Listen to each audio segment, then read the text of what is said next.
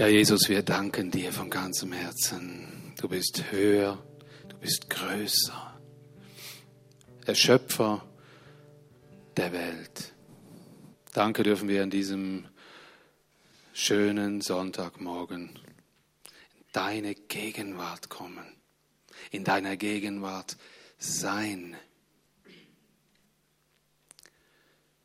Und danke, Herr, dass du trotzdem, dass du uns kennst, dass du genau weißt, was mit uns los ist, dass du uns herzlich willkommen heißt, dass du uns liebst und dass du auch in unser Leben hineinsprechen möchtest. Du, du weißt, was wir brauchen. Du weißt, wo wir stehen. Und Herr, wir bitten dich um eins, dass es eine offene Atmosphäre ist. Eine offene Herzensatmosphäre. Nicht nur Ohren, die geöffnet sind. Herzen, die geöffnet sind und verstehen. Vor allen Dingen das eine, dass du es gut meinst mit jedem von uns. Vor allen Dingen das eine, dass auch wenn klare Linien kommen, dass es aus einem liebenden Vaterherzen stammt. Oh Herr, du bist so treu, du bist, du hast uns geführt bis an den Tag. Was haben wir doch für einen Riesengrund, dir zu glauben und dir zu vertrauen, auch wenn wir nicht wissen, was hinter der nächsten Kurve da kommt. Wir vertrauen dir hier und jetzt. Danke, Herr. Wir segnen auch unsere Mitgeschwister. Wir segnen die Kirchen und Gemeinden um uns herum. Wir segnen die Gemeindeleitungen. Wir segnen die Landeskirchenleitungen.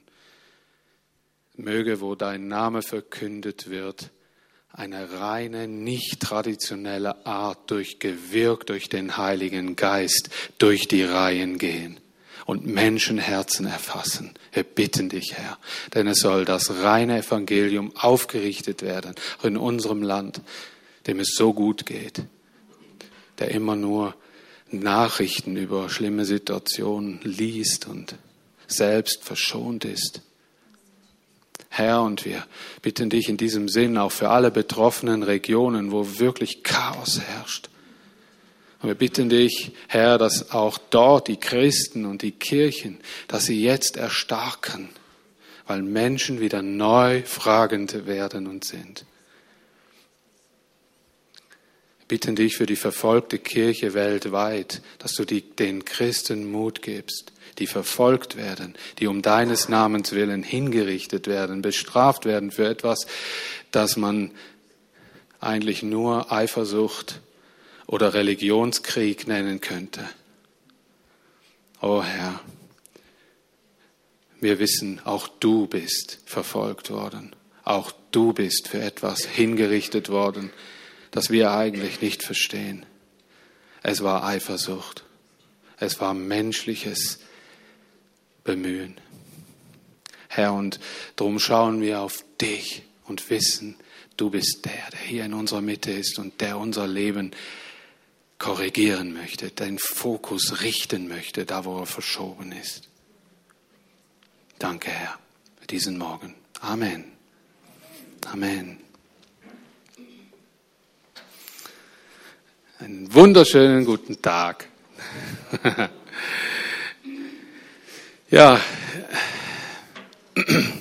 ich glaube, es ist ganz wichtig und ich möchte das anfügen zu den ähm, Dingen, die Beat vorher gesagt hat, ist ja auch, wenn wir von unserem Verstand her singen, auch wenn der Verstand nicht begreift, was da gesungen wird, trotzdem ist es gut, wenn unser Herz in Berührung kommt mit Dingen, die unser Verstand im Moment gar nie verstehen kann. Es ist gut zu proklamieren, es ist gut, den Namen Jesus in den Mund zu nehmen dass unsere Herzen berührt werden von diesem, von dieser Unfassbarkeit. Vielleicht in ungläubiger oder kleingläubiger Art und Weise. Das sind die Menschen und waren sie immer. Es waren äh, Menschen mit Jesus zusammen, die haben erlebt, wie Wunder geschahen, wie Zeichen geschahen, wie, wie Todkranke aufgestanden sind, wie Wunden vor ihren Augen geheilt worden sind und sie waren doch schlussendlich Kleingläubige. Aber Jesus hat sie geliebt. Hat sie geliebt. Der ist extra nochmal zu ihnen, hat eine Session gehabt am See Genezareth. Hat gern grilliert mit ihnen. Der hat gern grillt, gegrillt und hat da ziemliche tiefe Herzensbotschaften weitergegeben. Und äh, ich bin fasziniert, weil ich glaube, dass dieser Jesus der gleiche ist. Der hat sich nicht einfach verändert. Der ist gern mit uns zusammen hier. Und ich freue mich sehr, dass das so ist, weil da gibt es für mich keinen Zweifel. Keinen Zweifel. Was ich eher noch nur weiß, ist, und das, was wir alle wissen, er hat uns seinen Heiligen Geist geschenkt. Und der, hat er gesagt, Johannes 16, der wird euch verkünden, was ich ihm sagen werde. Also, wir haben heute Morgen ein schönes Startthema hinein ins Abendmahl. Es geht eigentlich um zwei Teile. Ich möchte mal wieder vom Weinstock sprechen. Das ist etwas, das hat mich an etwas erinnert. Wisst ihr was? Meine erste, aller, allererste Predigt war über diesen, über Johannes 15. Ich sehe mich heute noch in dem kleinen Saal in dieser kleinen Gemeinde, die wir hatten in unserem eigenen Haus. Und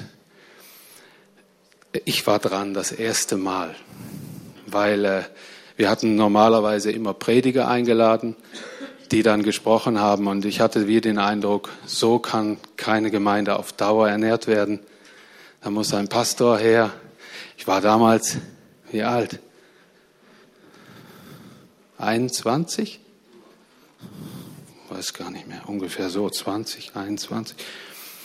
Und dann oh, habe ich eine riesenlange Predigt über den Weinstock. Wisst ihr, mir fielen so viele Sachen ein.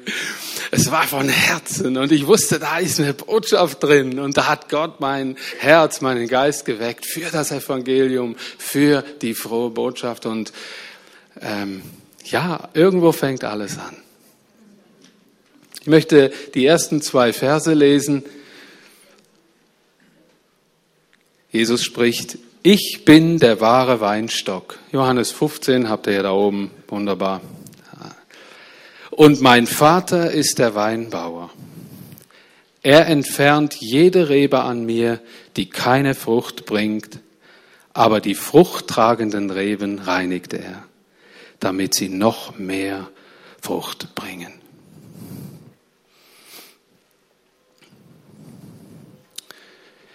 Ich habe mich immer gefragt, wie kommt Jesus oder wie kommt der Evangeliumschreiber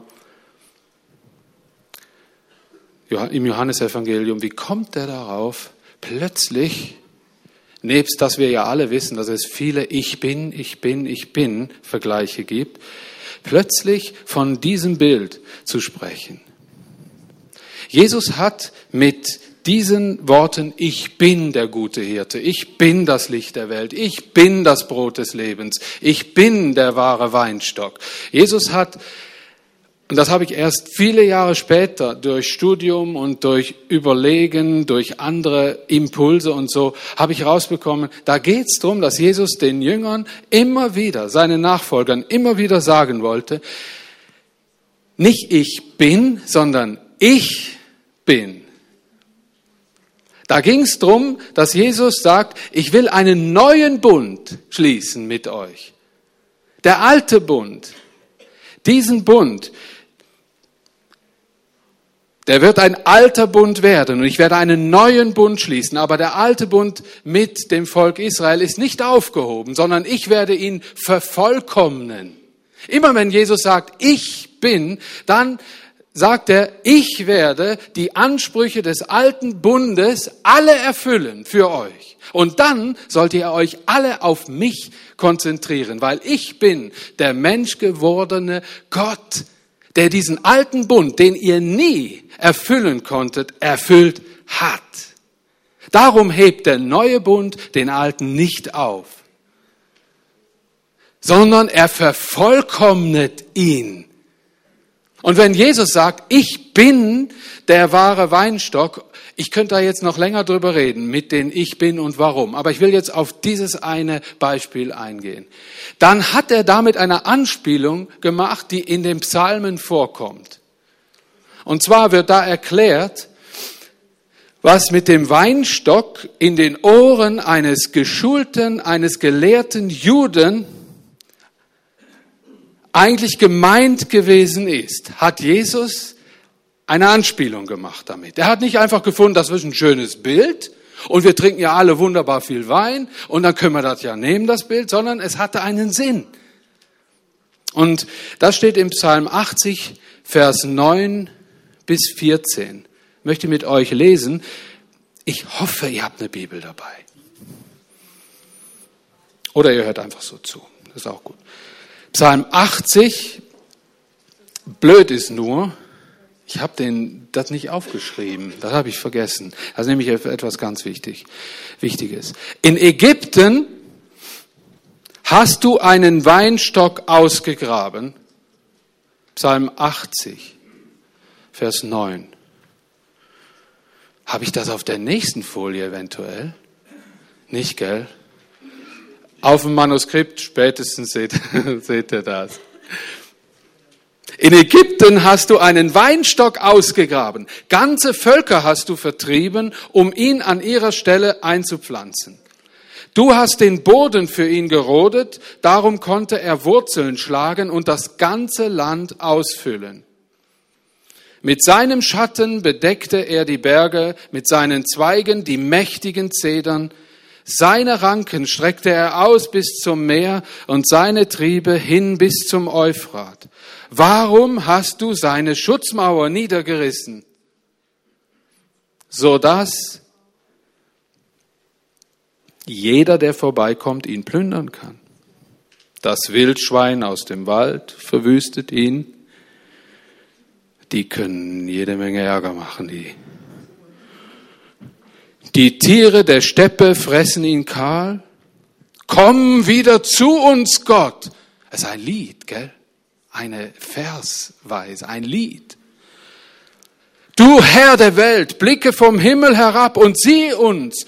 Kümmere dich um deinen Weinstock, schütze ihn, den du selber gepflanzt hast, den Spross, der dir seine Kraft verdankt. Ich möchte mal bis hierhin lesen. Es geht ja hier nicht um diesen Psalm, sondern es geht hier um Folgendes. Das Volk Israel wurde von Gott nach dem Auszug aus Ägypten wie ein großer Weinstock in ein fremdes Land hineingepflanzt. Das ist die Deutung des Bildes. Und mit dem Auftrag, dass dieser Weinstock, er sollte sich ausbreiten bis hin zum Euphrat und so weiter, über das ganze Land. Und damit war dieser Weinstock, das verstanden die Juden so, war das Volk Israel, das im Land Ägypten ausgegraben worden ist, das dort groß geworden ist. Das ist die nach Josefs Geschichte. Okay? Dort groß geworden ist und ins Land Kanaan hineingesendet worden ist, gepflanzt worden ist und es sollte sich ausbreiten und überall Früchte tragen. Das war so die bildliche Weise, das bildliche Verständnis. Und jetzt kommt Jesus, ich muss eine Abkürzung machen, und sagt, hört alle her, ich bin der wahre Weinstock. Versteht ihr jetzt den Zusammenhang? Das ist die Exegese, die Erklärung für diese Bibelstelle. Jesus sagt, ihr habt euch zwar ausgebreitet, aber es ist definitiv so, wie es in dem Psalm beschrieben ist. Euer Weinstock ist nicht mehr wirklich existent. Zum Teil abgestorben, zum Teil fruchtlos. Und Jesus sagt, und ich richte einen neuen Bund auf. Ab sofort bin ich der Weinstock und ihr seid die Reben. Gutes Bild, gell? Das war ein Wort der Hoffnung. Das haben die sofort verstanden. Ich brauche Exegese dafür. Forschen, Umfeld. Was sagt das Alte Testament? Das sind die schlauen Worte, wo wir Exegese sagen. Ah, könnten auch sagen, studier mal ein bisschen. Geschichte und so. Umfeld. Versteht ihr? Ich habe als Kind zum Beispiel nie unterscheiden können zwischen Weinstock, Reben und Frucht. Wisst ihr was? Ich konnte das nie. Ich weiß, ja, ich komme nicht aus dem Weinbaugebiet. Ihr? Nö. Äh, der Weinstock ist das fast ein wenig unansehnliche etwas Holz, das da aus diesem Boden kommt. Die Reben sind das, was man brutal zurückschneidet, dass es wieder Frucht bringt, Trauben bringt. Und ich finde das, ich finde das Bild nach wie vor noch sensationell, aber was Jesus eigentlich sagen wollte mit diesem Gleichnis, ich hoffe, ich möchte eine neue Denkweise bringen. Ihr hängt an mir und seid nicht euch selbst überlassen. Schön, oder? Ihr hängt an mir. Und jetzt ist ganz wichtig, dass ihr da hängen bleibt. Wisst ihr, das, das Thema hätte ich auch nennen können, bleibt dran. Beat und ich, wir haben immer so lustige Diskussionen wegen Titel und so. Ich finde gut, dass er Beat bleibt und seine Umschreibungen lässt.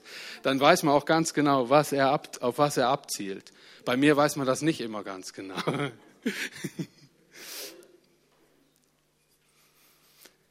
Das ist die Herleitung zu diesem Thema. Jesus und diese Verse, die unterteilen in zwei Teile. Und zwar einmal traubenlose Reben. Traubenlose Reben bleiben nicht am Weinstock. Nicht Jesus, sondern Gott, Vater, wird sie abtrennen. Auch hier wird ein Unterschied gemacht, denn der Vater ist der Weingärtner. Habt ihr auch schon gemerkt, gell? Und dann das zweite Thema, fruchttragende Reben werden von Konkurrenztrieben befreit, dass sie noch mehr Frucht bringen. Diese zwei Thematiken sind da drin und wir widmen uns jetzt als Einstieg ins Abendmahl der ersten traubenlose Reben. Diese Bilder, die ich brauche, die werden hinken, weil ich bin erstens kein Weingärtner und zweitens reicht das, wie ich das mal bildlich sehen will.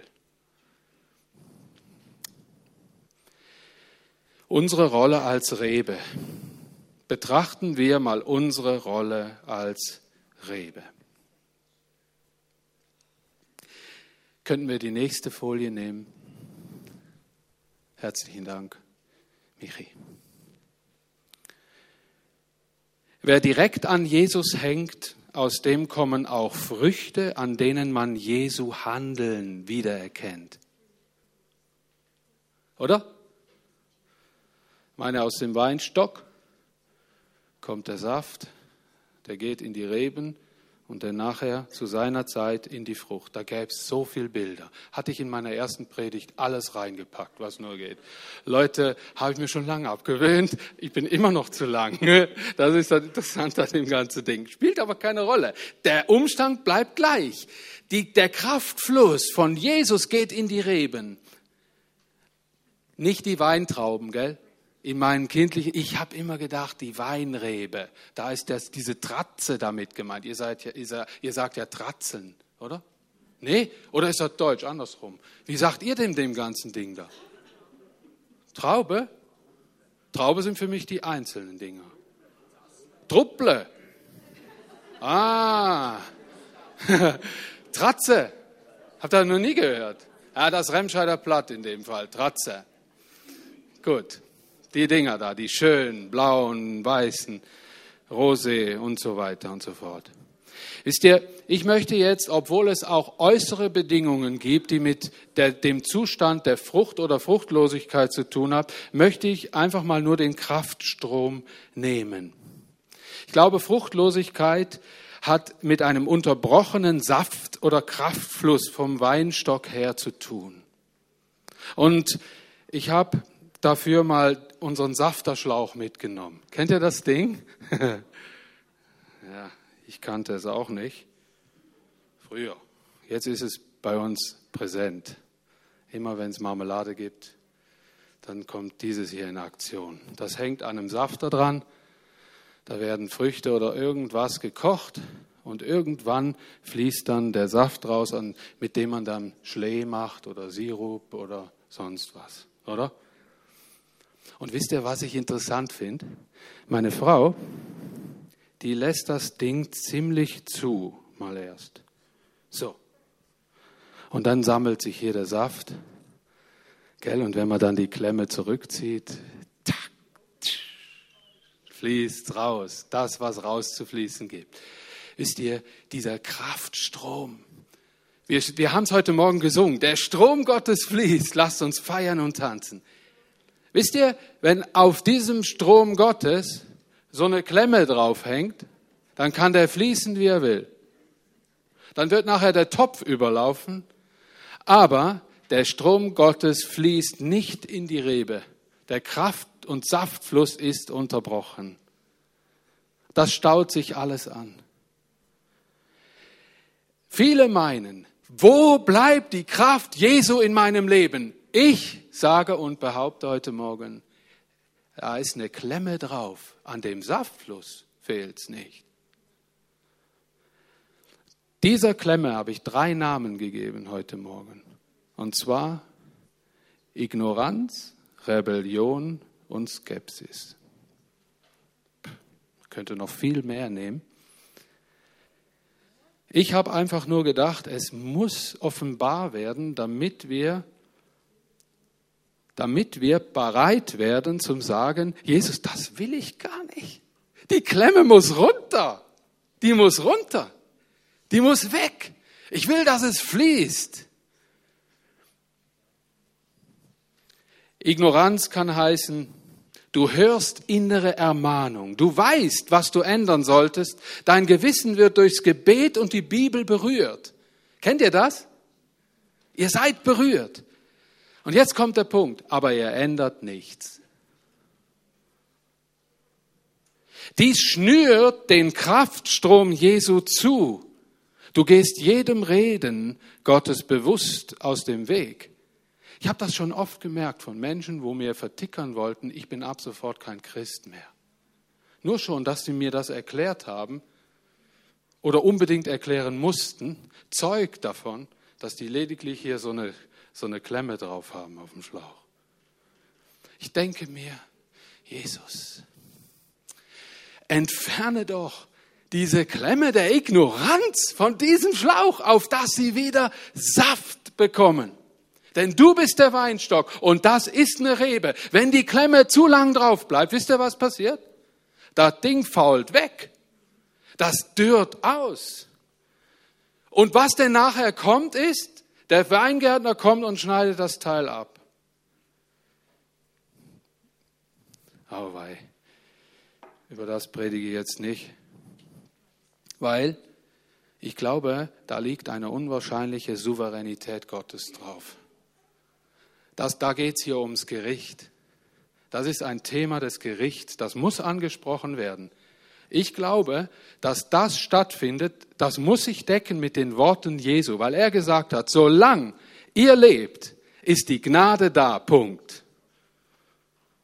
Und da wird das nicht passieren. Ich werde dich nicht abschneiden von diesem Weinstock, solange du schnaufst, es kommt ein, ein Punkt, an dem dein diesseitiges Leben vorbei ist, an dem du vor dem Richterstuhl Gottes stehen wirst. Da wird abgerechnet. Darum haben wir nicht das Recht, die Hoffnung zu verlieren für jeden Menschen, der schnauft oder schnuft. Also ihr sagt, ach Quatsch, wir sagen, der noch atmet. Versteht ihr? Das ist so wichtig. Verliert die Hoffnung nicht. Die haben nur eine Klemme drauf. Die haben so eine Klemme drauf. Und ich denke mir, Jesus, ich lass nicht locker. Da ist nur eine Klemme drauf. Dies schnürt den Kraftstrom zu. Du gehst dem Reden Gottes bewusst aus dem Weg und so wirst du langsam taub und verstehst seine Pläne immer weniger. Ich habe etliche Menschen auf meiner inneren Gebetsliste, für die bete ich, dass das nicht zu lang so bleibt, weil ich weiß, die Menschen werden immer abgestumpfter. Für das, habt ihr das, kennt ihr das? Das wird euch auch passieren, wenn ihr das so macht. Ich sag aber nicht, probier es mal aus. Niemand soll hier unter uns behaupten, er hätte das nicht schon mal im Geheimen ein bisschen ausprobiert. Die Nase im Moment voll von Gemeinde, Gott und Bibel und Kirche und Jesus liebt dich. Ich habe jetzt was anderes vor. Überhaupt hatte er meine Gebete nicht erhört und dieses und jenes. Ich komme direkt zum nächsten Punkt. Seht ihr zur nächsten Klemme? Rebellion. Das ist das nächste Ding. Das Begnadigungsverständnis schwindet. Du vergleichst, klagst Gott wegen Christen an, an denen du Fehler siehst. Wie oft höre ich das? Guck dir doch mal die Christen an. Heimatland. Und, und dann denke ich mir immer, das nützt dir gar nichts. Weil, wisst ihr, wenn Christen über Christen sowas sagen, dann reden Menschen etwas, das sie selber schon als Segen empfunden haben. Und das beurteilt Gott anders.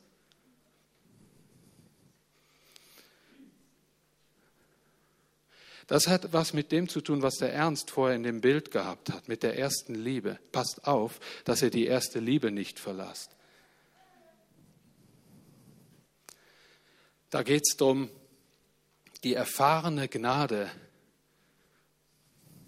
zu dementieren. Und weil man selber so im Mist drin hängt, es den anderen Christen anzuhängen, weil man die Schwachheit auch sieht im Leben der anderen und sich damit entschuldigen will, dass es bei einem selber so komisch und so schwierig aussieht im Moment. Es nützt niemandem was. Du hängst als Christ an diesem Weinstock. Du bist ein Sprössling Jesu.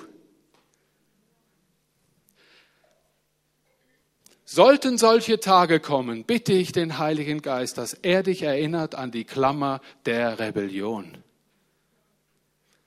Dass du aufstehst und sagst, das Ding muss ab. Ich will den Kraftfluss Gottes wieder.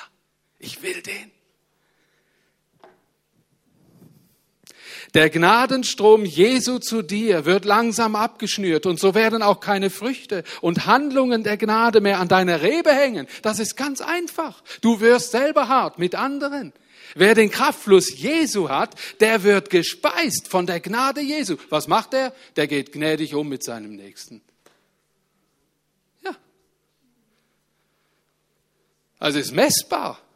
Das ist nicht, ich rede über alle Köpfe hinweg, das ist messbar. Das spürt man. Und ich behaupte nicht, dass ich hin und wieder mal so einen gewissen, irgendwie nicht ganz, aber ein wenig eine Klemme drauf habe. Dann rieselt das nur noch so ein bisschen. Denke mir, Jesus, weg mit dem Ding. Komme ich zur dritten Klammer. Skepsis. In der tiefen Beziehung zu Jesus liegt die Kraft der inneren Glaubensgewissheit. Hier geht es darum, wo auch im, im Neuen Testament die Rede ist, dieses Geheimnis, wo Menschen oft fragend macht, woher weißt du das alles so genau, dass das stimmt? Dani, sag's mir. Und wenn ich das rausfinde, dann glaube ich auch. Glaube, der Glaube ist ein geistlicher Moment, ein geistliches Momentum, der nicht durch menschliches Handeln allein einfach so ausgelöst werden kann. Das ist ein Öffnen des Menschen, der die Gnade Jesu in sein Leben lässt und dann durch den Heiligen Geist und Kraftstrom Jesu Gottes Handeln erfährt, den jeder Mensch selbstständig erleben muss, dass er zu solch einer Rebe am Weinstock wird. Gut ist, wenn Sie fragen, dann kannst du sagen, ich bin eine Rebe. Ja, das ist dann schwierig. Gell? Ich bin, ich liebe Jesus, ich habe ihn erfahren, ich habe ihn in mein Leben hineingelassen und damit den Kraftstrom Jesu. Und der gibt mir was? Der heilt mich von Skepsis und dreht das um in Glaubensgewissheit. Drum habe ich die Klemme Skepsis genannt. Weil Skepsis klemmt vieles ab. Was ich zum Beispiel bei den Pharisäern in den vielen Gesprächen, die Jesus mit ihnen hatte, oft sehe. Die Skepsis hat in ihnen sehr, sehr viel abgetrennt, die eigentlich ganz nah an der Quelle waren. Ich finde es generell gut, wenn man Sachen hinterfragt. Wenn aber das Hinterfragen zu einem Nicht-Glauben wollen führt, dann ist definitiv die Klemme drauf.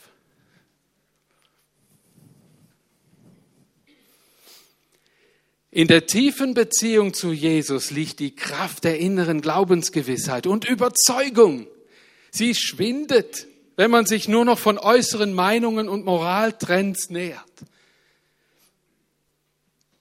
Die sind mal so und mal so. Leider werden mit der Zeit keinerlei Geistesfrüchte der Wahrheit und Reinheit Gottes mehr sichtbar sein. Es passiert.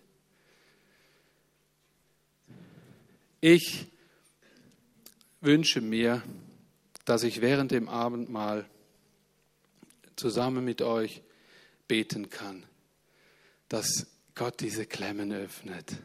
Ich wünsche mir das so sehr. Ich weiß, dass das in jedem Leben ist. Das gibt es in jedem Leben. Gott möchte die Klemmen öffnen. Wisst ihr warum? Weil Jesus, wie er so, so gesagt hat, ab sofort seid ihr nicht mehr der Weinstock ganz auf euch angewiesen, ihr auf euch selbst, sondern ich bin der Weinstock. Good News, gute Botschaft. Und ihr seid die Reben. Aber Möge der Kraftfluss in die Reben gehen, in jedes Leben von euch hineingehen.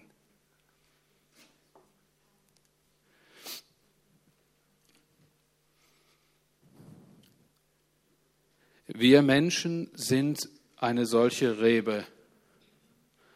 Und möchte zur Einleitung ins Abendmahl oder ich nehme den Schlauch mal mit nach vorne, dann könnt ihr euch das Ding angucken und vor Augen halten. Ich lege das mal hier. Ist kein schöner Anblick, sieht aus wie im Spital irgendwie so ein Ding. Aber ich finde es ein tolles Bild, ist mir heute Morgen in den Sinn gekommen. Wisst ihr, was unser Gebet sein kann und was unser Gebet sein soll? Wir Menschen sind aus Geist, Seele und Leib.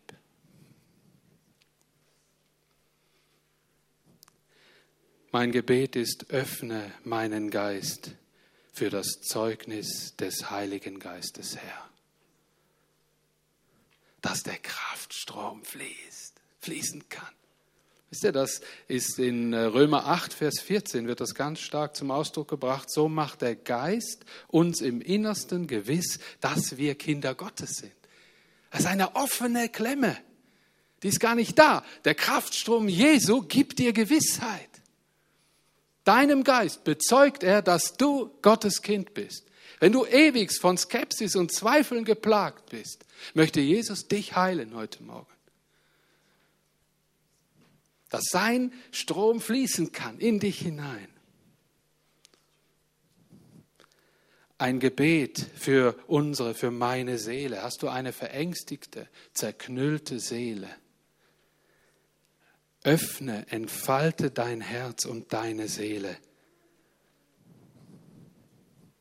Das ist leichter gesagt als getan.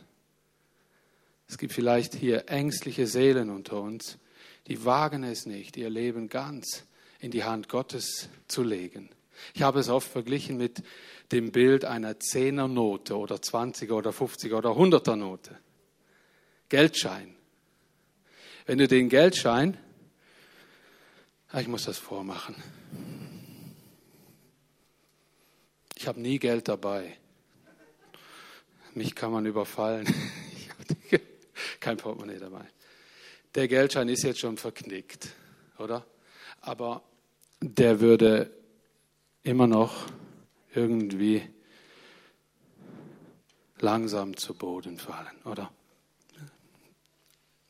Und was ich erlebe in meinem Leben, im Leben vieler, ist, dass zerknüllt man den, oder? Verängstigte, verkrümmte Seele. Die fällt enorm schnell. Darum finde ich die Lieder auch so toll oder die Ausdrücke auch so toll. Entfalte dich in der Gegenwart Gottes. Erstens, und das finde ich so sehr gut, die Zehnernote an sich, ob sie verknüllt ist oder noch ganz ist, bleibt vom Wert her gleich, oder? Fühlen tun die Menschen oder die Seelen aber anders. Eine zerknüllte Seele hat mir schon gesagt, bin ich überhaupt noch Gottes Kind? Kann ich das überhaupt noch sein? Ich leide unter Depressionen, unter Minderwertigkeitskomplexen. Und was ich alles verbockt habe im Leben, tarit, tarat, tarat. Der Betrachter Gott über deiner Seele sagt, du bist wert in meinen Augen und ich habe dich lieb geachtet. Der Schein ist nur zerknüllt und darum fällst du auch rasant schnell. Was ich möchte ist, ich möchte dich wieder entfalten, damit der Wert gesehen wird und sie fliegen kann, deine Seele. Das wünsche ich uns allen. Dann unser Körper. Leiden wir unter gestressten Körpern? Entfalte oder öffne deinen Körper für die Werke Gottes. Leiden wir unter körperlichen Zuständen, die Heilung brauchen, die uns wirklich zu schaffen machen.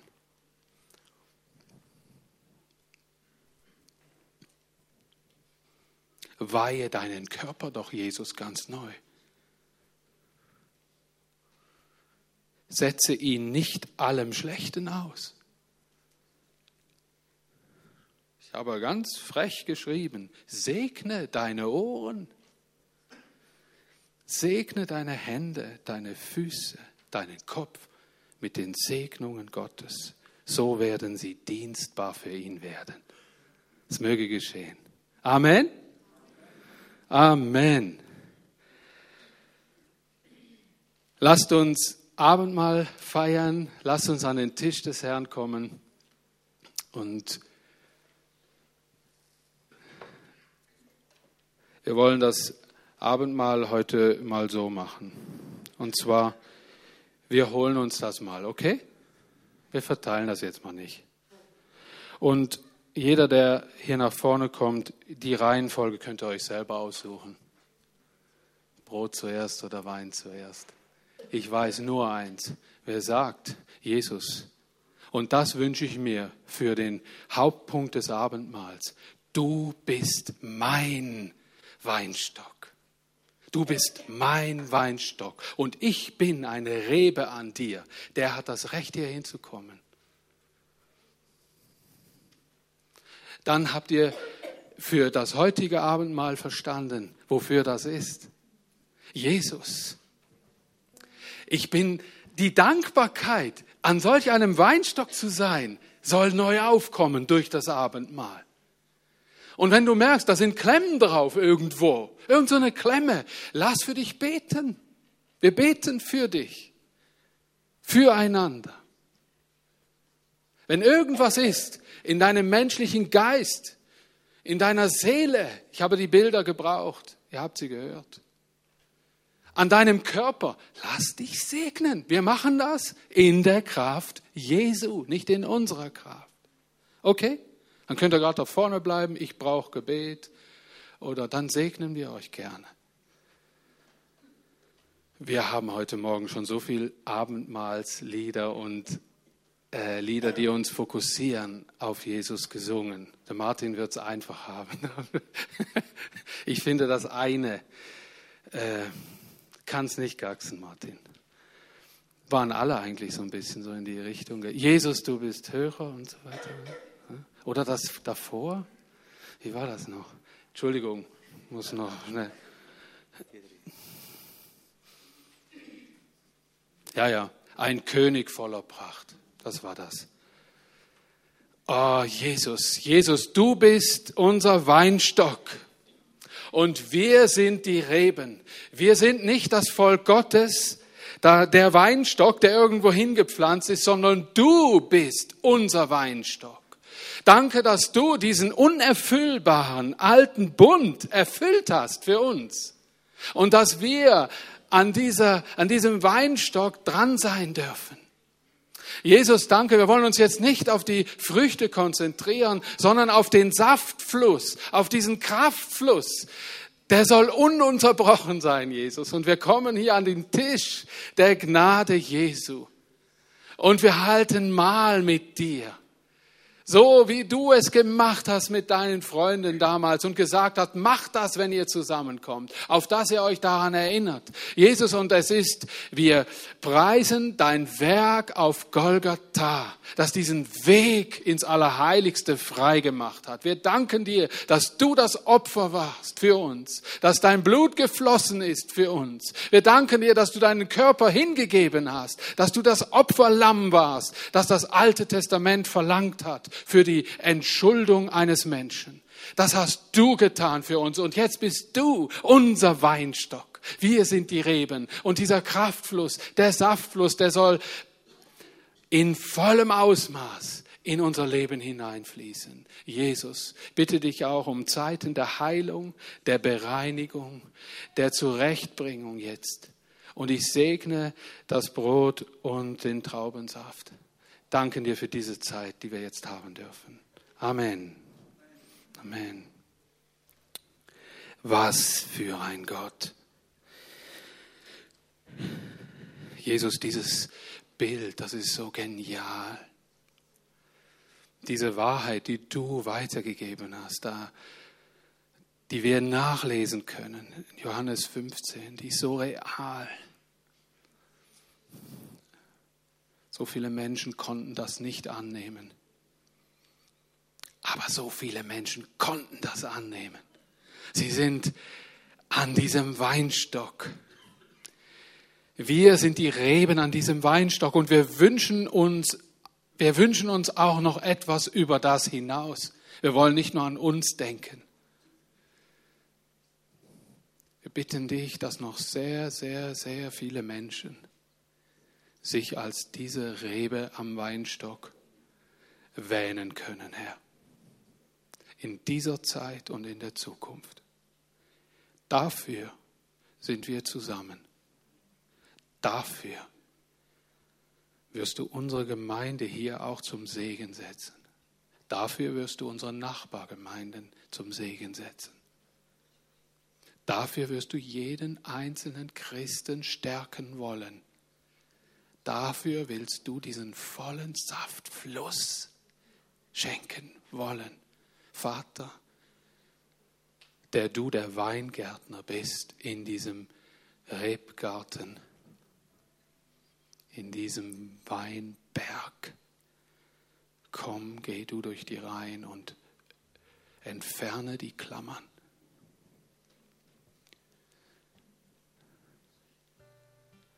Oh, danke, Herr preisen dich. Ich möchte euch segnen mit diesen letzten Versen. Die habe ich hier aufgeschrieben. Es wäre vielleicht mal ganz gut. Jetzt könnt ihr ruhig auch mal Augen aufmachen und mal lesen, mit, mitlesen und diesen Segen verinnerlichen, der in Römer 8, 38 und 39 niedergeschrieben ist.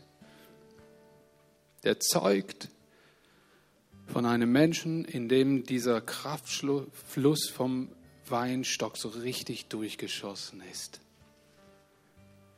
Ich bin ganz sicher, dass nichts uns von seiner Liebe trennen kann.